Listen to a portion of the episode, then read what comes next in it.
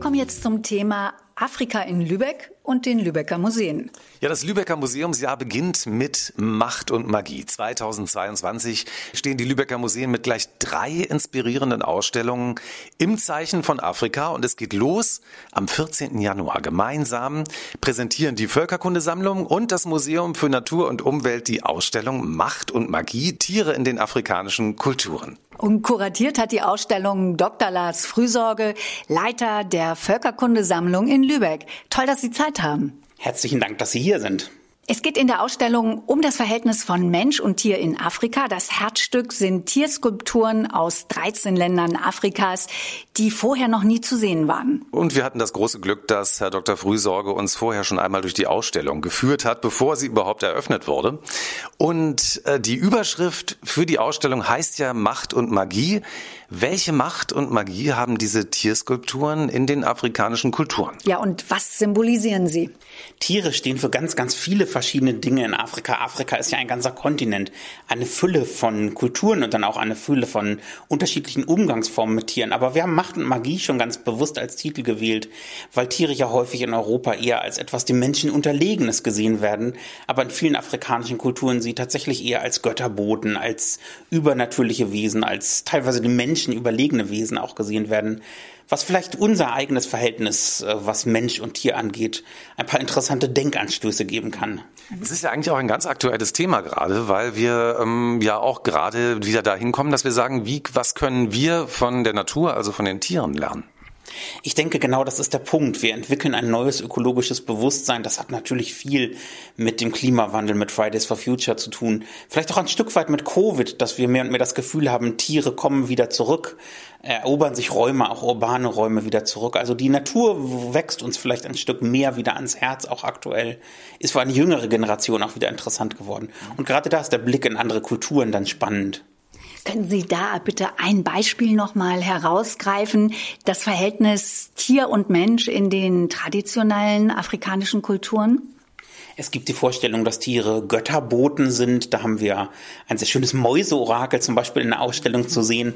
Ein Ritual, wo ein Priester aufgrund von kleinen Stöckern, die eine Maus verschoben hat, die Zukunft vorhersagen kann. Man hat die Vorstellung, dass auch Tiere, die in unserer eigenen Kultur als vielleicht minderwertig gelten, wie Spinnen, übernatürliche Kräfte haben, die Zukunft vorhersagen können, eine Art äh, Link, eine Verbindung zu der Welt der Ahnen und der Toten herstellen. Es gibt die Vorstellung von Seelenverwandtschaft, dass ein Mensch und ein Tier sich eine Seele teilen und was immer dem Tier passiert, auch dem Menschen, der mit ihm verbunden ist, zustößt. Mhm. Spannend. Das kennen wir ja eher aus der Populärkultur der Comicwelt eigentlich. Ne? Genau. Ne? Da, wo wir die Spinne zum Beispiel haben oder solche Dinge. Ne? Tiere sind einfach zutiefst machtvolle Wesen. Tiere sind in der afrikanischen Kunst und in den afrikanischen Kulturen vor allen Dingen immer aber auch ein Spiegelbild von Menschen. Sie sind Symbole des Göttlichen. Sie stehen gar nicht so sehr dafür, dass sie eine bestimmte Tierart repräsentieren. Das war auch ein schönes, ähm, ja, ein schöner Irrtum, als wir diese Ausstellung kuratiert hatten. Wir hatten die ganz naive Vorstellung, wir haben hier hunderte von Tierskulpturen und wir wollen herausfinden, welche konkrete Art ist hier abgebildet. Und das war ein ganz, ganz äh, eurozentrischer Fehlschluss, denn ein Elefant ist dann einfach ein Symbol für die Königswürde, ein Leopard steht für die Macht über Leben und Tod, eine Spinne steht für gute Vernetzung zum Beispiel. Und die Frage, welche Art ist hier abgebildet, welche Unterart, das ist eine sehr europäische Herangehensweise, die die afrikanischen Künstler gar nicht interessiert hat. Für sie stehen Tiere für etwas ganz anderes. In dem Sinne ist es eigentlich auch eher eine Ausstellung über Menschen, könnte man sagen, und nicht so sehr über Tiere. Also ein, ein Spiegel quasi. Ähm, welche rituelle Bedeutung hatte es denn in den afrikanischen Kulturen, wenn sich ein Mensch äh, diese Tiermaske aufgesetzt hat? Das ist eine sehr gute Frage. Es ist so, dass man sagt, diese Masken wurden getanzt. Was wir damit ausdrücken wollen, ist, dass das nicht einfach Teile einer Inszenierung sind, sondern dass es ein wirkliches bedeutsames religiöses Ritual war. Wenn ich so eine Maske überstülpe, ist das Teil eines Rituals. Ich verwandle mich in dieses Tier, in diese Gottheit. Ich bin dieses Tier im Moment. Ich stelle nicht etwas dar. Es ist eine wirkliche Transformation, die stattfindet. In diesem Moment bin ich der Jaguar, bin ich die Antilope. Und das ist natürlich ein sehr, sehr spannender Prozess, weil er die Grenze zwischen Mensch und Tier verschwimmen lässt. Eine Grenze, die in unserer europäischen Kultur sehr, sehr wichtig ist. Die europäische Kulturgeschichte ist sehr, sehr stark dadurch geprägt, dass man immer gesagt hat, der Mensch ist das, was nicht Tier ist. Wir wollten uns unterscheiden. Ja, es ist ja gerade durch die religiöse Prägung, äh, die kirchliche Prägung, die unbeseelte Natur. Darauf basiert ja bei uns eigentlich sehr viel. Macht euch die Erde untertan, das ist ganz entscheidend. Nun, wir wollen es nicht idealisieren. Es gibt auch sehr robuste Verhältnisse mancher Menschen in Afrika zu Tieren, zu Straßenhunden beispielsweise. Auch so eine Thematik greifen wir auf. Tiere sind manchmal einfach auch ganz funktional und nicht jedes Tier ähm, erlebt die besten Haltungszustände in Afrika. Wir wollen also nicht nur romantisieren in so einer Ausstellung, sondern ein wesentlicher Impuls ist für uns auch, dass diese Skulpturen uns an andere Fragen heranführen, an Seitenblicke, so nennen wir das in der Ausstellung, an aktuelle ökologische Probleme, an weiterführende Fragen zu Kolonialismus, zu ökologischen Problemen, zu dem Umgang mit der Schädigung der Natur. All das steckt auch in diesen Skulpturen gewissermaßen. Mhm. Ganz viele Tiere, die wir hier abgebildet sehen, kennen die Künstler, die das skulpieren, gar nicht mehr aus eigener Anschauung. Es sind Erinnerungen an Tierarten, die es vor zwei, drei Generationen dort gab. In gewisser Hinsicht ist also das ökologische Drama, was in Afrika stattfindet, seit dem 20. Jahrhundert auch repräsentiert in diesen Skulpturen. Sie sind nur noch Erinnerungsträger von etwas ganz, gar nicht mehr existiert. Das ist spannend. Zu den ökologischen Problemen, da kommen wir gleich noch. Ähm, welche Bedeutung haben diese Tierskulpturen heute noch oder sind sie nur noch äh, eine Reminiszenz, also ein Echo einer vergangenen Zeit? Kommen sie in der gelebten Kultur heute noch zum Einsatz oder dient es nur noch zur Aufführung, wenn Touristen da sind? Es gibt tatsächlich beides. Es war teilweise auch gar nicht so leicht festzustellen für diese Skulpturen. Reden wir hier von einer gelebten Tradition oder reden wir von etwas, was praktisch nur noch für den Tourismus stattfindet oder gar nicht mehr stattfindet? Es gibt Objekte in dieser Sammlung Mulak, wo ganz klar ist, die sind auf den Kunstmarkt gekommen, weil Dorfgemeinschaften bestimmte Traditionen aufgegeben haben. Wir sehen aber auch, dass Traditionen, die vielleicht in den 60er Jahren verschwunden sind, in den 90er Jahren wieder auferstanden sind. Wir sehen auch Skulpturen, die ganz offensichtlich europäisch beeinflusst sind, die also tatsächlich für einen Kunstmarkt, für einen touristischen Markt geschaffen wurden. Auch das ist natürlich ein Teil der Geschichte der Globalisierung und natürlich, dass es viele Skulpturen von Elefanten gibt, dass heute auch Löwen abgebildet werden in Skulpturen, obwohl das in der traditionellen Kunst gar nicht üblich war. Das hat mit Safari-Tourismus zu tun. Also es ist schon sehr vielschichtig und es gibt das eine wie das andere. Die Ausstellung ist ja auch die Überschrift, soll ja auch dazu einladen, die afrikanische Tierwelt durch die Augen afrikanischer KünstlerInnen neu zu entdecken. Können Sie uns da ein praktisches Beispiel nennen, was so eine Entdeckung wäre in diesem Fall? Vielleicht wirklich in erster Linie dieses Gefühl, dass Tiere uns näher sind, dass Tiere uns vielleicht auch überlegen sein können, dass Tiere Lehrer sein können. Eine sehr schöne Geschichte, die wir in dieser Ausstellung erzählen, ist die der Chivara-Masken. Das sind Aufsatzmasken in Form von sehr abstrahierten Antilopen, die also bei Feldbauritualen auf dem Kopf von Tänzern getragen werden. Und dahinter steht die Legende, dass Antilopen mit ihren Hörnern im Boden gegraben haben und auf diese Art und Weise der Mensch auf die Idee gekommen ist, Landwirtschaft zu betreiben. Also nicht das primitive Tier, sondern das weise Tier als der Lehrer, der dem Menschen die Zivilisation gebracht hat. Das finde ich schon sehr inspirierend, ja. Unbedingt. Ähm, afrikanische Tiere, die tauchen ja auch immer wieder in der Lübecker Stadtgeschichte auf, wie zum Beispiel die lebendigen Löwen, die Ende des 15. Jahrhunderts nach Lübeck kamen. Was können Sie uns denn dazu erzählen? Ja, da haben wir natürlich auch ein bisschen interessiert, recherchiert, wann kommen Tiere dorthin. Und das ist sehr interessant. Eigentlich schon von Anbeginn der Lübecker Stadtgeschichte findet man zumindest tierische Produkte. Elfenbein spielte in der mittelalterlichen Kunst schon eine große Rolle. Da wurde also auch schon Stoßzähne von Elefanten hier in der Kirchenkunst verarbeitet. Und dann tatsächlich im 15. Jahrhundert haben wir Hinweise gefunden, dass äh, aus den Niederlanden interessanterweise Löwen, lebendige Löwen der Hansestadt Lübeck geschenkt wurden, die dann wenig später auch verstarben und 400 Jahre lang ja präpariert, ausgestopft im Rathaus präsentiert wurden. Es existiert sogar noch ein Foto, was wir auch in der Ausstellung zeigen, wie diese sehr ramponierten Tiere dann aus dem Rathaus abtransportiert wurden. Wir haben andere Beispiele. Wir haben uns angeschaut, wann entstehen eigentlich Zoos und das hat eng mit der Kolonialzeit zu tun. Da hat es auch ja nicht sehr artgerechte Haltung hier natürlich in der Stadt gegeben. Es hat Skulpturen gegeben, afrikanischer Tiere, die mit der Kolonialpropaganda zusammenhängen. Aber das ist eine andere Geschichte. Äh, wie viele andere Völkerkundesammlungen auch ist die hier während der Zeit des europäischen Kolonialismus entstanden. Sie erforschen ja hier diese Stücke, ähm, auch wie die nach Lübeck gekommen sind, und Sie setzen sich mit den Biografien der Sammlerinnen und Sammler auseinander. Was haben Sie in diesem Zusammenhang über Lübeck herausgefunden? Ja, oder kürzer gefragt, hat Lübeck eine Kolonialgeschichte? Absolut, Lübeck hat eine Kolonialgeschichte.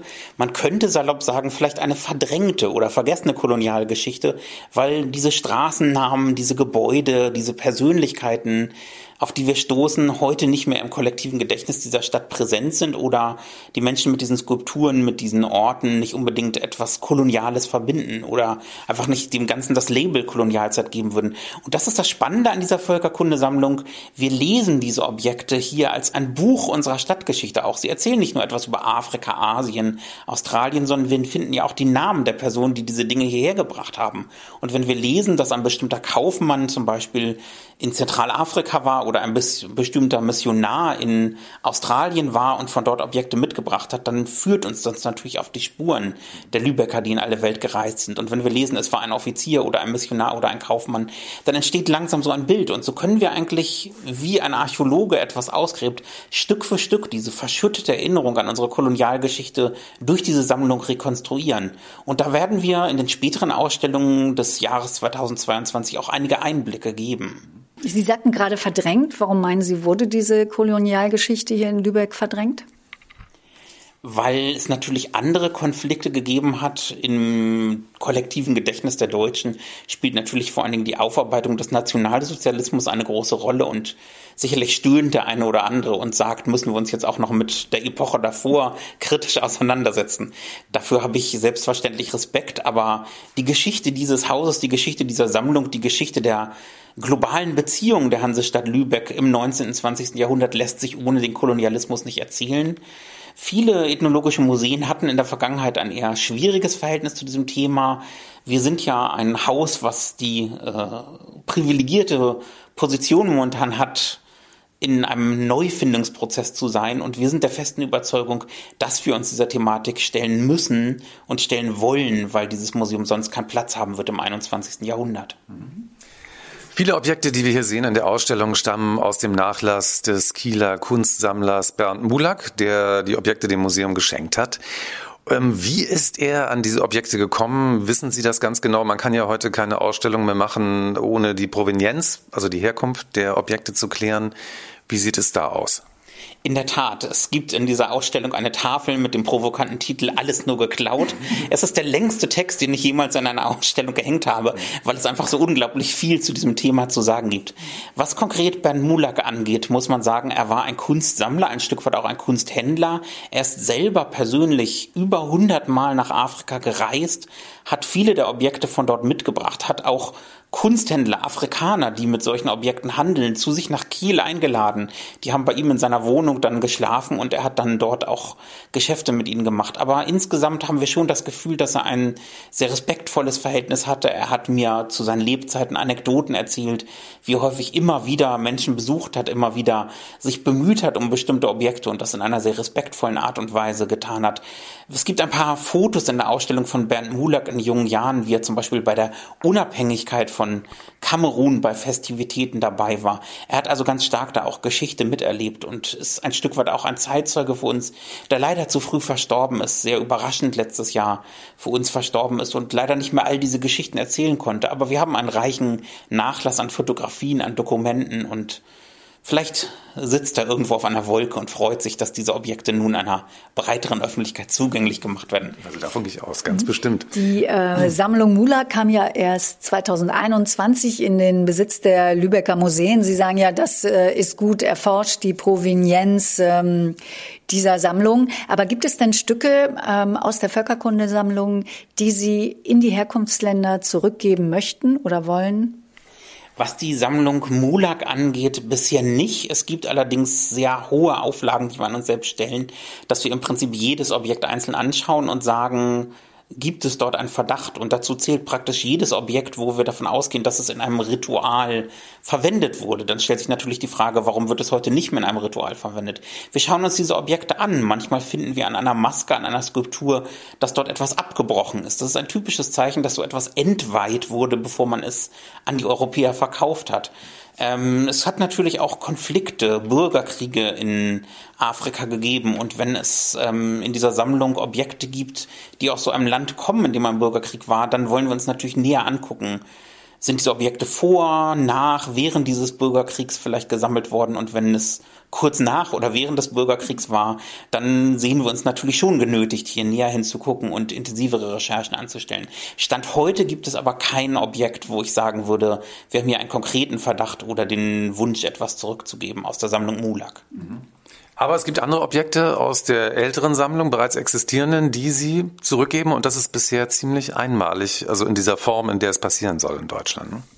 Wir haben sehr intensive Provenienzforschung betrieben in den letzten zwei, drei Jahren haben Forschungsförderungsgelder auch von der Bundesregierung zu diesem Zweck bekommen, vom Deutschen Zentrum Kulturgutverlust und haben uns zwei Sammlungsbestände angeguckt, die uns besonders verdächtig erschienen. Objekte aus Namibia, die aus einem, aus dem zeitlichen Umfeld, sagen wir einmal, eines Völkermordes stammen und Objekte aus einer Lübecker wissenschaftlichen Expedition, wo uns Dokumente vorlagen, Tagebücher des Expeditionsleiters, wo wir wussten, da ist nicht alles mit rechten Dingen zugegangen. Und nach sehr intensiver Recherche haben wir eine Anzahl von Objekten identifiziert, wo wir gesagt haben, hier ist es doch so naheliegend, dass sie zu Unrecht nach Lübeck gekommen sind, dass wir es für angebracht halten, diese Objekte zu einer Rückgabe den Ländern anzubieten, und wir denken nicht, dass wir erst verklagt werden müssen von diesen Ländern, bis wir diesen Schritt machen, sondern wir denken, wir haben selber einen ausreichenden ethischen Kompass, um von uns aus dann auf die Nationen zuzugehen. Und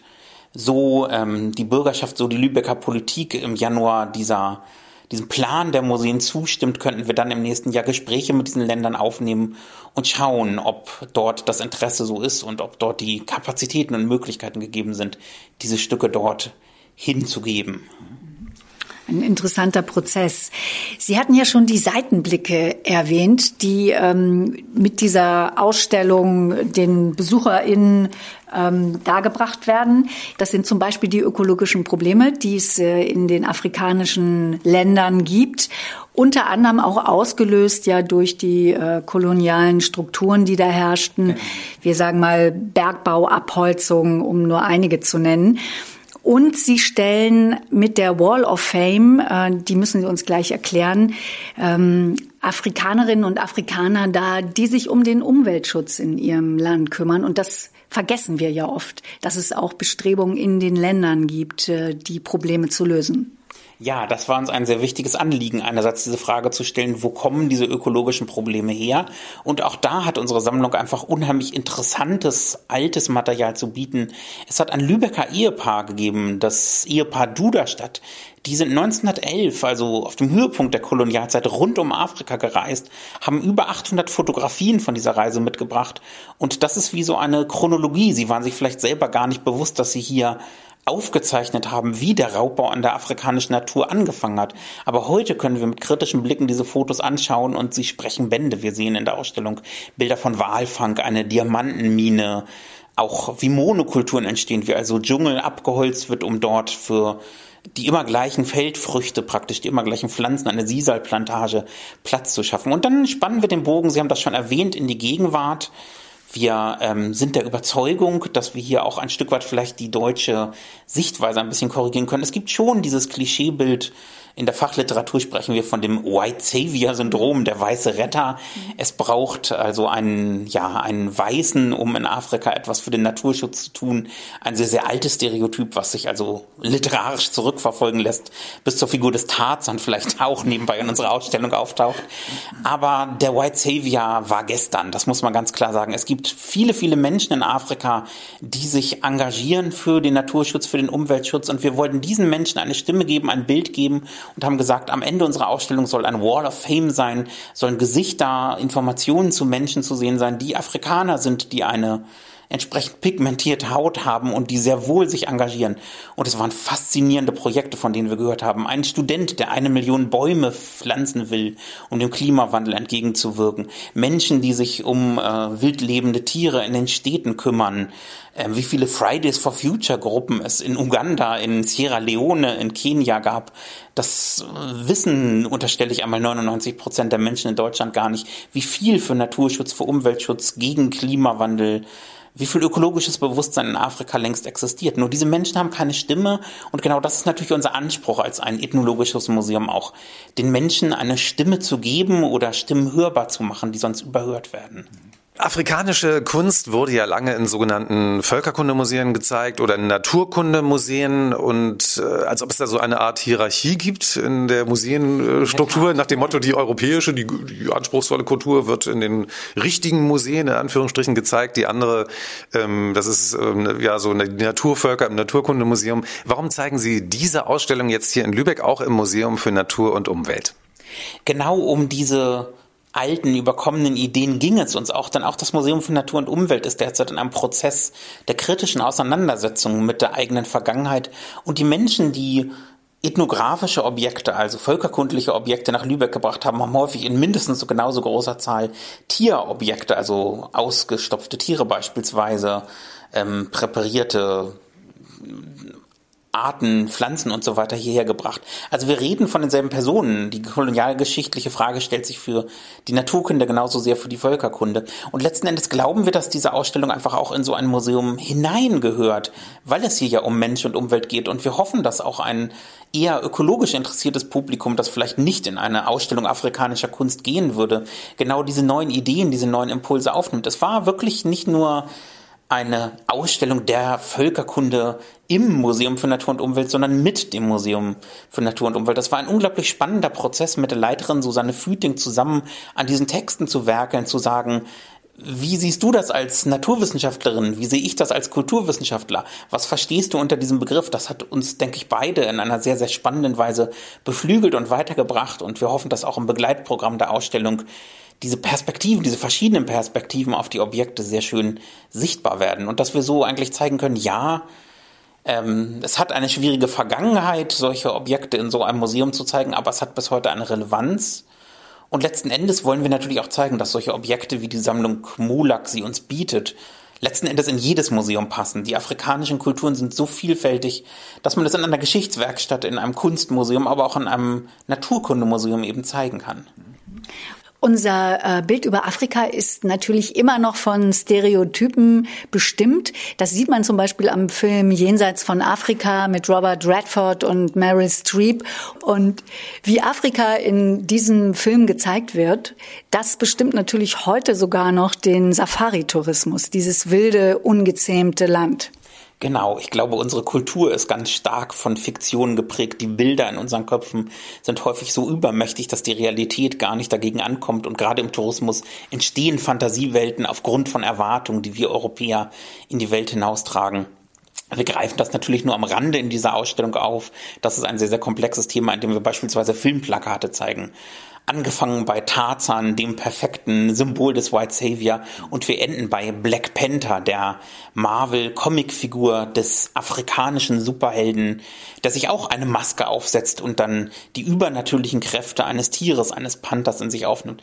Ein ganz plastisches Beispiel, wo man sehen kann, wie diese uralten afrikanischen Traditionen auch in der Popkultur des 21. Jahrhunderts wieder auftauchen. Ja, der Film wurde ja äh, sehr gut recherchiert, erinnere ich mich damals noch. Da waren also Stichwort äh, afrikanischer Futurismus auch, also was das Design angeht und eben diese Idealvorstellung einer afrikanischen Welt ohne Kolonialismus und wie sie sich entwickelt hätte, wenn Europa nicht eingegriffen hätte, eventuell. Genau, das ist natürlich sehr, sehr spannend, gerade an dieser Figur des Black Panther, eine Figur, die schon der Name Black Panther verweist ja auf eine politische Bewegung in den USA, die sich sehr für die Rechte von Farbigen damals eingesetzt hat. Und in dem Sinne ist Black Panther sicherlich ein Anti-Tarzan, könnte man sagen, ein Gegenentwurf, aber auch eine Symbolfigur, die zeigen kann, man kann sich positiv mit Afrika identifizieren und die Bilder in unseren Köpfen wie Armut, wie Unterentwicklung, dass Afrika eine Entwicklungshilfe braucht, all das wird eigentlich konterkariert durch Black Panther und darum finden wir diese Figur auch sehr attraktiv irgendwo. Es ist immer unser Anspruch in diesen Ausstellungen, dass wir die Bilder in unseren Köpfen hinterfragen wollen und ein Stück weit mit der Realität konfrontieren wollen. Und da müssen wir natürlich auch fragen, wo kommen die Bilder in unseren Köpfen her? Herr Dr. Frühsorge, vielen Dank für diese tolle Einführung. Ich habe jetzt richtig Lust auf die Ausstellung bekommen. Macht und Magie, Tiere in den afrikanischen Kulturen. Am 14. Januar geht es los und die Ausstellung ist dann noch bis zum 29. Mai zu sehen. Und zu sehen ist die Ausstellung dann im Museum für Natur und Umwelt. Haben Sie einen Liebling in der Ausstellung, Herr Dr. Frühsorge? Oh, es gibt so viele Lieblinge. Das ist immer die schwierigste Frage in jedem Interview. Aktuell würde ich sagen, die Ebermaske, das wilde Wildschwein, die Wildsau, die die Sau rauslässt und die in den afrikanischen Ritualen neben der tugendhaften Jungfrau steht. Die finde ich eine interessante Figur. Sehr schön. In diesem Sinne vielen Dank für äh, diese wundervolle Ausstellung und wir freuen uns auf die nächsten beiden Afrika-Ausstellungen. Im Laufe des Jahres 2022. Danke für Ihr Interesse. Das ist wirklich eine Ausstellung, die Spaß macht, äh, die eröffnet neue Perspektiven, Blickwinkel. Lasst euch einfach überraschen. Ja, genau, die viele Ebenen hat und viele verschiedene Genres, die alle wundersamerweise zu einem, einer großen Ausstellung zusammengefügt wurden.